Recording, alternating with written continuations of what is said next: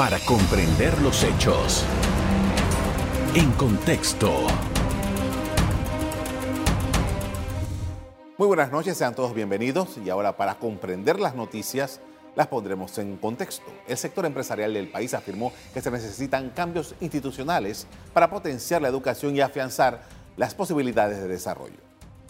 La ministra de Educación, Maruja Gorday, informó que luego de dos años de pandemia se observó pérdida de los aprendizajes, lo que conlleva el riesgo de abandono escolar, entre otras deficiencias. Los educadores buscan el logro de las habilidades de aprendizaje, sobre todo en los primeros grados.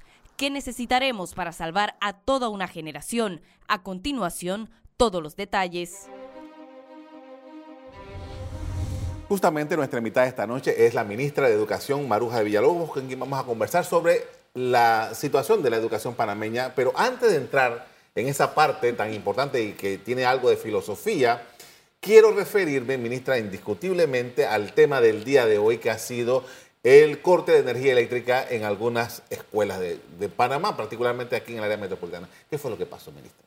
Sí, bueno, definitivamente que, uff, qué corredera que tuvimos y gracias por la pregunta, porque creo que es importante eh, que la comunidad educativa esté en conocimiento. Nosotros estamos haciendo una serie de traslados y sustituciones de fuentes para poder cubrir los gastos de servicios básicos que ascienden a más de 16 millones de balboas en lo que queda del año.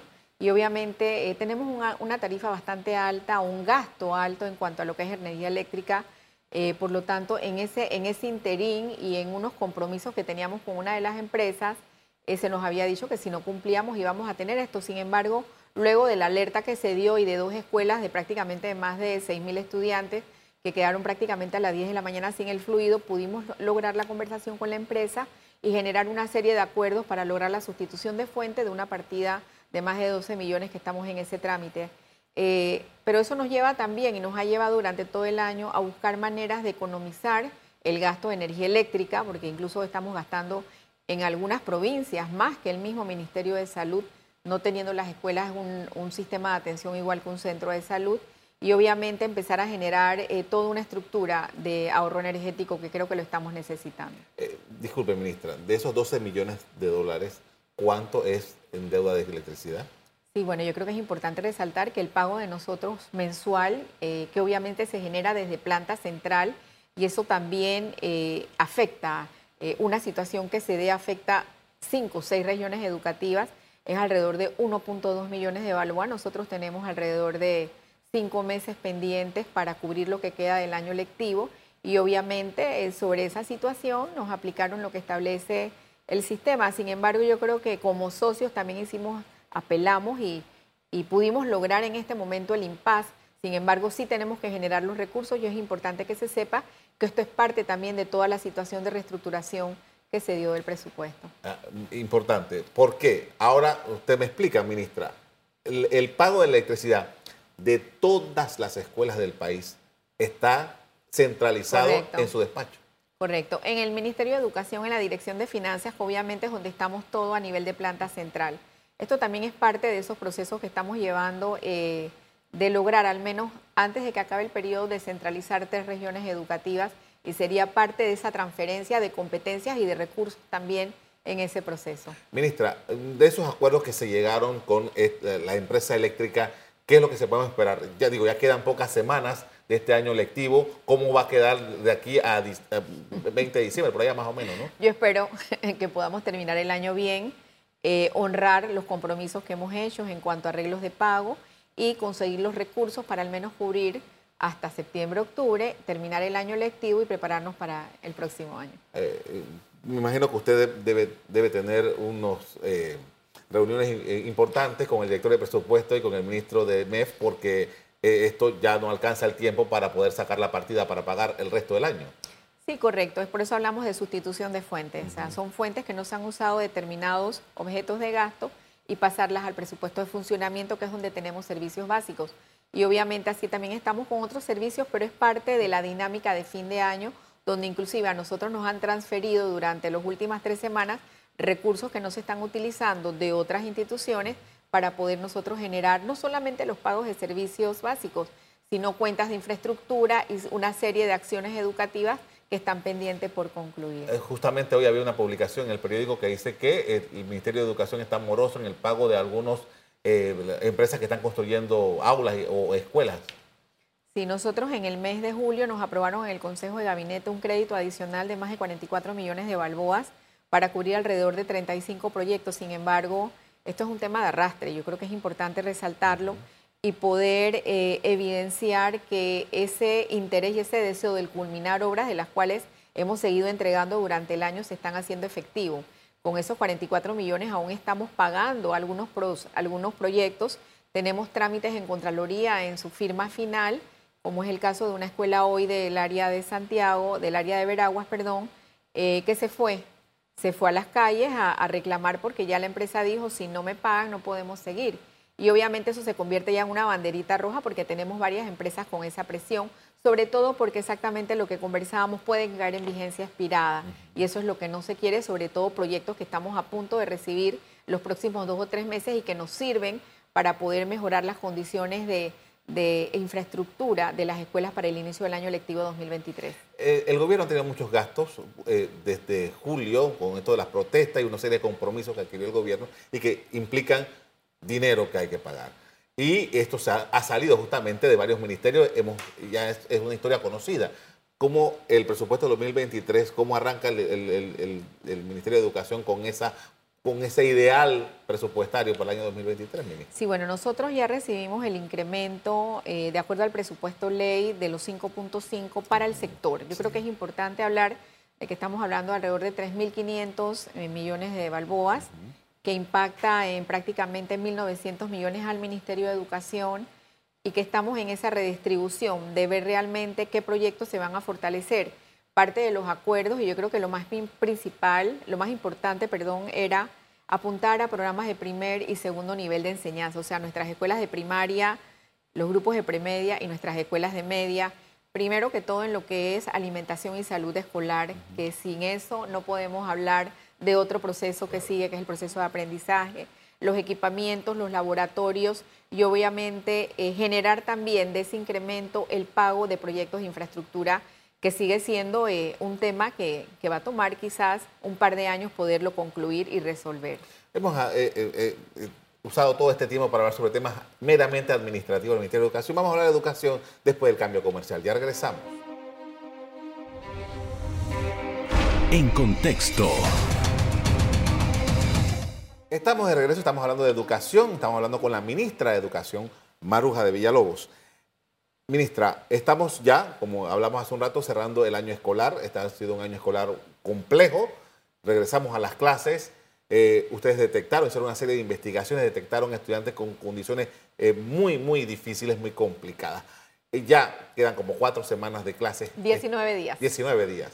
Explíqueme, ministra, cuál es la sensación ahora de todo lo que se ha vivido en cuanto a la calidad de educación, que es la preocupación más grande que hay en Panamá? Mira, yo creo que es sumamente importante aprovechar la coyuntura de hoy. Nosotros llevamos prácticamente un trimestre y medio hablando de que el rendimiento en cuanto al sistema de calificación y lo que está arrojando eh, las calificaciones a nivel del primer trimestre habían sido una alerta.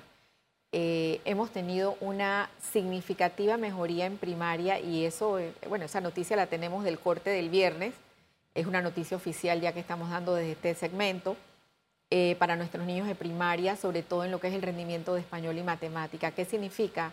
Que esa intervención que estamos haciendo con nuestros docentes y nuestras comunidades educativas, directores, supervisores y el trabajo de padres de familia está dando resultados.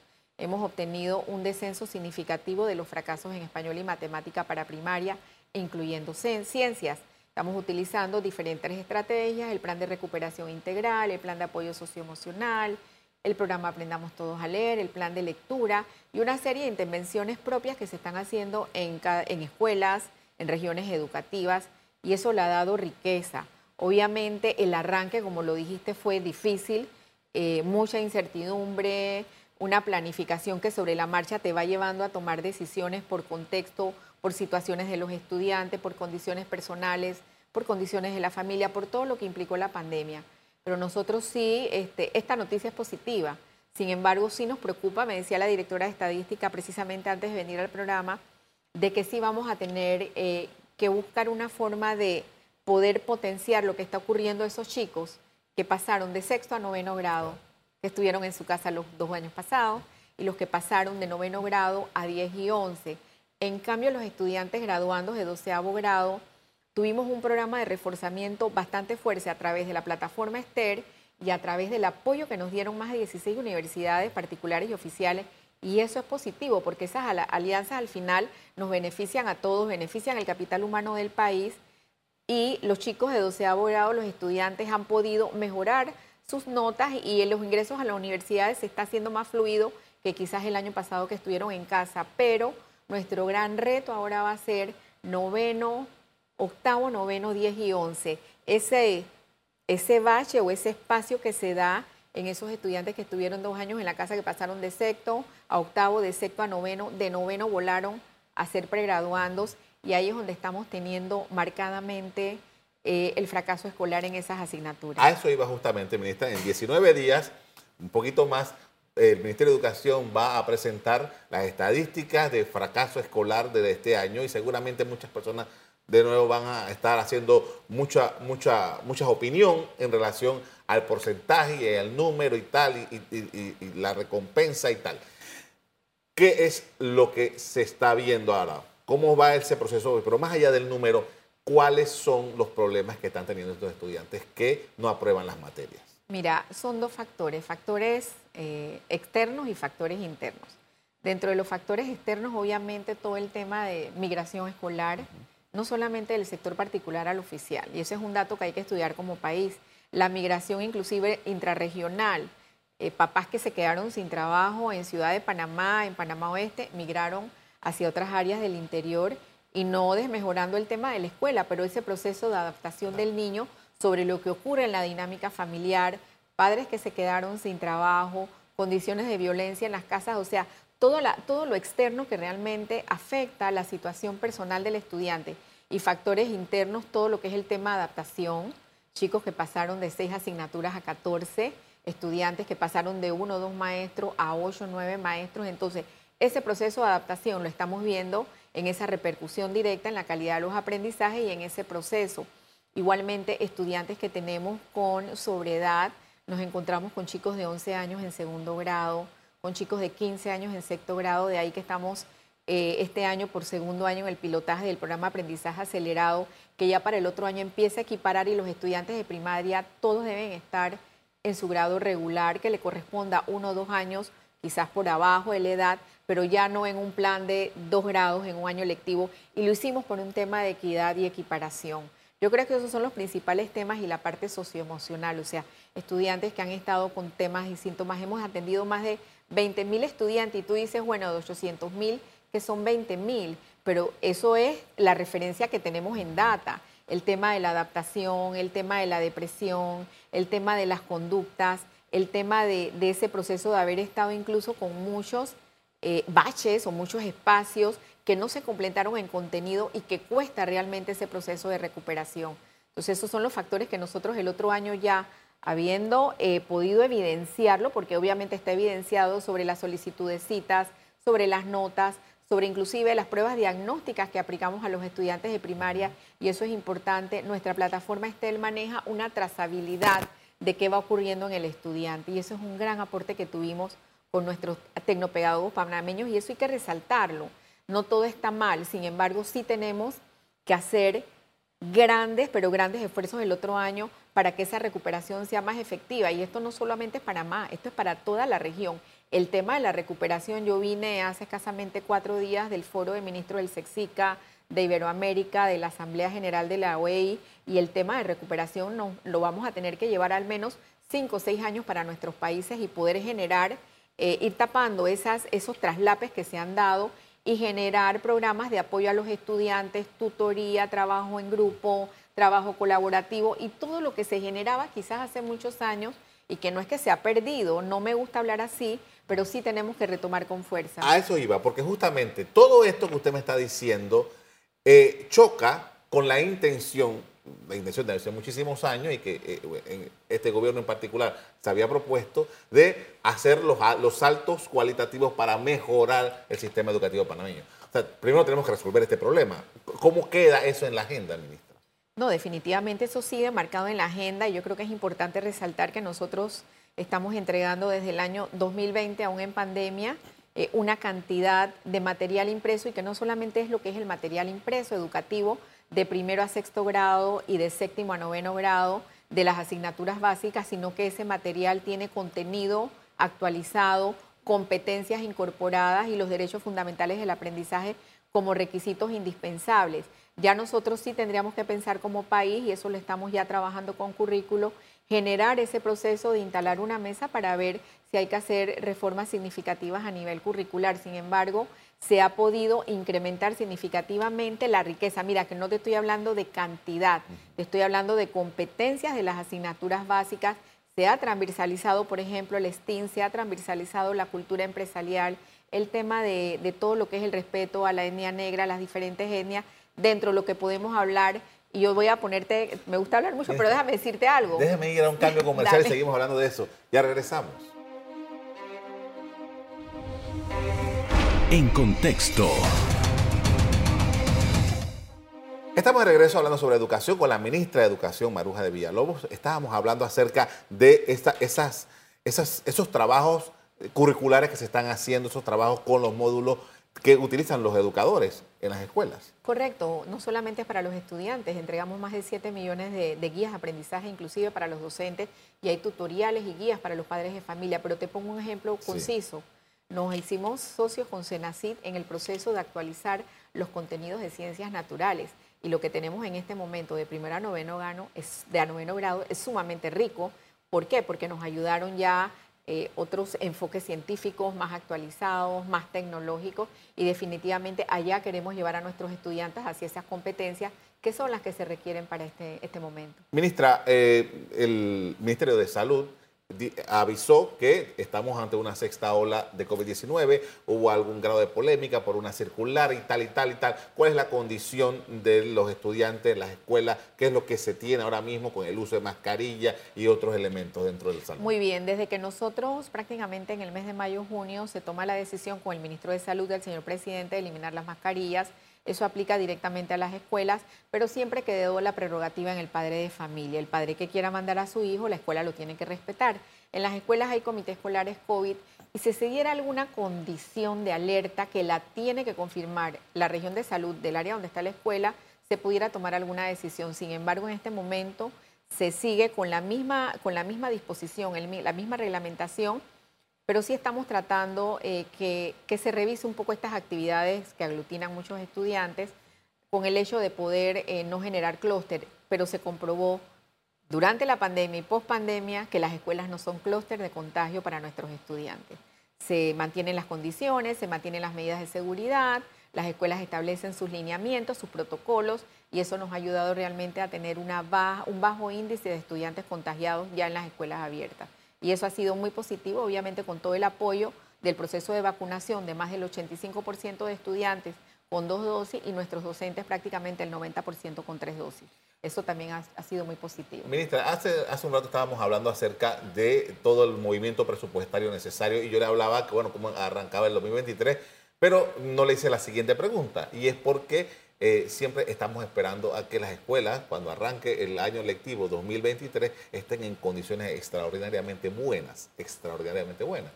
¿Cuál es el proyecto o el plan que tienen ustedes para aprovechar los meses de temporada seca? Sí, el ideal sería extraordinariamente buena. Sin embargo, nosotros el concepto que hemos acogido y que lo hace real para nuestro presupuesto y nuestro contexto es que estén operativas.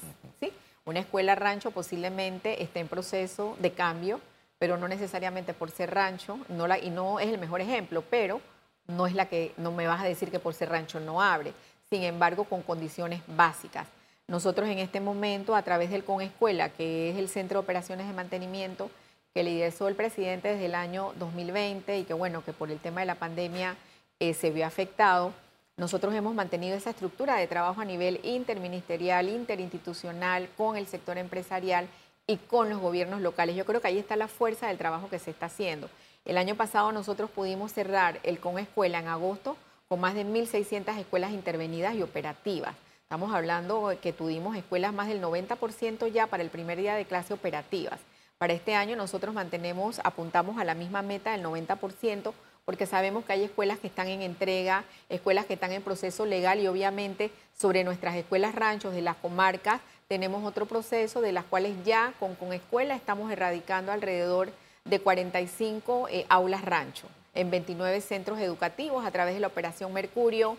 Eh, y yo creo que eso empieza a darle un dinamismo y es más, no estamos esperando enero, empezamos prácticamente, en agosto terminamos, se mantuvo el esquema de logística abierto y lo hemos continuado. La idea es que nosotros podamos tener más del 90% operativo y saber que hay inversiones pendientes, saber que hay pagos pendientes para recibir obra y que hay todo un proyecto a corto, mediano y largo plazo para nosotros erradicar las escuelas ranchos. Hay un compromiso de erradicar el 100% de las escuelas ranchos en la comarca Gunayala y un 70% en la comarca Novebugle y vamos en esa, en esa ruta. Este jueves es el Día del Maestro. Eh, cómo agarra al Ministerio de Educación este día que, es muy significativo, sobre todo para todas las personas que imparten clases Sí, nos agarra optimista, nos tiene contentos, nos tiene con esa esperanza de que saber que lo que estamos haciendo va a dar sus resultados, nos tiene con el 99.9% de los docentes entusiasmados y comprometidos con su trabajo.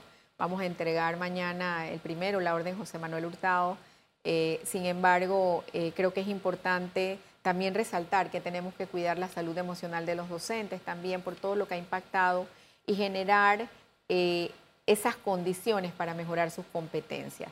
Nosotros somos muy dados a estar señalando, sin embargo, el docente panameño, yo me atrevo a asegurar que ese 99.9 es un docente de vocación, de servicio y compromiso. Habrán excepciones, como en todas las carreras habrá, pero tenemos buenas historias y la hemos podido ver en estos días. Ministra, cuando antes de toda la pandemia nosotros hablamos aquí en este programa y usted me decía que había un tema, perdón, perdón durante la pandemia por, razón del COVID y que las personas que eran mayores de edad y tal. Y usted me decía que un alto porcentaje de las personas que dan clases en el sistema público de educación son personas que ya pasan de la tercera edad. Sí. ¿Cómo está eso y cómo se planifica el Ministerio de Educación para porque esto seguramente en algún momento va a ser un problema. Bueno, definitivamente eh, que la ley le asiste el trabajo a las personas jubiladas, obviamente hasta cierta edad, siempre y cuando sus condiciones físicas de salud mental y emocional eh, estén óptimas o estén en buen estado. Creo que nos toca desde el área de la supervisión, nos toca desde el área de ese acompañamiento que debe dar cada director como supervisor local, supervisor, directo, verificar las condiciones de sus docentes. Nosotros seguimos ante el gran reto que tenemos un concurso de más de 4.000 posiciones y vamos a tener 19.000 aspirantes. Entonces sí tenemos que generar algún tipo, eh, no sé si sería incentivo, pero algún tipo de mecanismo de ir dando entrada a esos docentes jóvenes que siguen esperando 15 años le cuesta un docente entrar al sistema educativo. Esos son temas que sí tenemos que revisar. Ahora, eh, mientras tanto, eh, eh, son cosas extrañísimas de cómo, es, cómo funciona la administración pública, porque mientras tanto hay necesidades de escuelas, hay necesidades de atención de estudiantes. Y también tenemos otro problema, ministra, y es que hay escuelas que están vacías. ¿Cómo ustedes están trabajando con eso? Sí, nosotros obviamente tenemos toda una reglamentación de la cantidad de estudiantes que debe haber para poder sustentar un docente, pero nos encontramos con casos, hemos tenido mucha migración en el área de Los Santos y Herrera. Son las áreas donde más migración se ha dado y te puedo decir con propiedad que tenemos más de 75 centros educativos cerrados en los últimos 10 años. Sin embargo, en una escuela, y es lo que yo digo, o sea, una escuela donde hay 8 niños o 12, ¿cómo la vas a cerrar porque no puedes justificar la matrícula? Entonces, mientras tengamos este sistema presencial, que creo que también es parte de los ajustes que ya estamos en vías de hacerlos a través de un proyecto que estamos presentando en enero a la Asamblea, de generar otro tipo de modalidades alternativas educativas, como la modalidad híbrida, la modalidad virtual, oficializar la educación a distancia, la semipresencial, para poder generar oportunidades, nosotros vamos a tener que mantener esto. Sin embargo, yo creo que sí es importante el trabajo que hacen los directores y supervisores en garantizar esa asistencia de docentes y que esos docentes tengan una matrícula realmente considerable para dar respuesta a la población. Nosotros no hemos tomado decisiones de cerrar escuelas después de dos años de pandemia, eso sería un crimen. Decir que ocho estudiantes o siete no, no amerita un docente. Y si la escuela solamente es una escuela multigrado, unigrado, que está en una comunidad apartada, no podemos dejar a los niños sin el servicio. Ministra, finalmente, los migrantes que vienen con eh, niños en edad escolar, ¿tiene la República de Panamá alguna responsabilidad para brindarles educación en el tiempo que pasan por aquí? Bueno, los migrantes que están son dos condiciones, que están en tránsito definitivamente no tienen ese interés eh, de entrar a servicios educativos, pero sí a través de las estaciones migratorias se le da toda una atención con MIDES, con CENIAF, inclusive UNICEF y algunos organismos y ONG que apoyan ese proceso porque las estancias en esas estaciones migratorias no son de más de 10 o 15 días en la regularidad de los casos. Sin embargo, nosotros sí tenemos un gran desafío como país y es poder tener ya una data registrada de los niños migrantes que están en las escuelas, que los podemos tener en la estadística, pero aquella cantidad de niños que yo pienso que son, pueden ser un, un buen par de cientos de niños, que sabemos que no los han podido matricular o tener acceso porque no tienen los documentos. Sin embargo, nosotros pudimos a través del convenio Andrés Bello generar una tabla de equivalencia y no necesariamente el niño o el padre de familia tiene que esperar tener los documentos, sino que se le da un periodo de prueba. Pero hay mucho temor de aquellos papás que no tienen sus documentos o que diríamos que están indocumentados y que tienen ese temor. Sin embargo, el derecho a la educación del niño priva sobre cualquier situación. Y eso es lo más importante. Le agradezco mucho, señora ministra, muy amable. A usted también quiero agradecerles que nos hayan prestado atención. Como siempre, los invitamos a tener la sintonía con EcoTV. Buenas noches. Para comprender los hechos. En contexto. Revive este programa entrando al canal 1 de BOD de Tigo.